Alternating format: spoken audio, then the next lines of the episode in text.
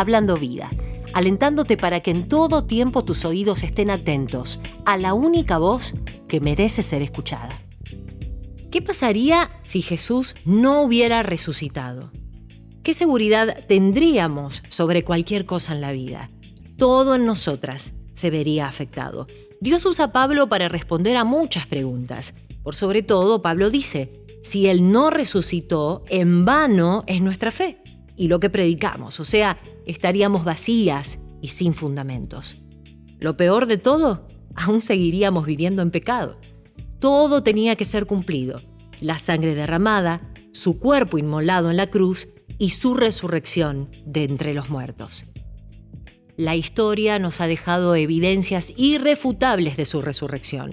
Jesús mismo lo prometió y en él nunca fue hallada mentira. Podés encontrar esto en Mateo capítulo 16, verso 21. Su resurrección nos da fundamentos absolutos de todo lo que creemos. Jesús vive y no solo eso, regresa pronto por nosotras. Él nos perdonó, nos reconcilió con el Padre y al resucitar cumplirá su promesa de que lo volveremos a ver. Por eso Apocalipsis 1 lo llama el primogénito de los muertos. Él es el fiel y verdadero. Prometió cuando dejó al Espíritu Santo, el consolador, que pronto volvería. Y esa resurrección tiene que suceder en tu vida. ¿Hay un Cristo vivo, viviendo y ardiendo en tu corazón? ¿O recordamos esa tumba vacía cuando vienen fechas como estas?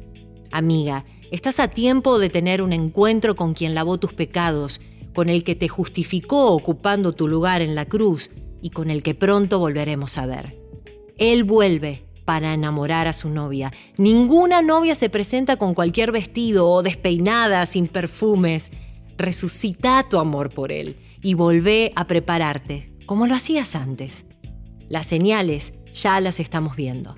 Alistate, prepárate para el regreso del Rey y que puedas recordar estos días de Pascua todos los días de tu vida hasta que volvamos a verlo, retornando en gloria y retornando en poder.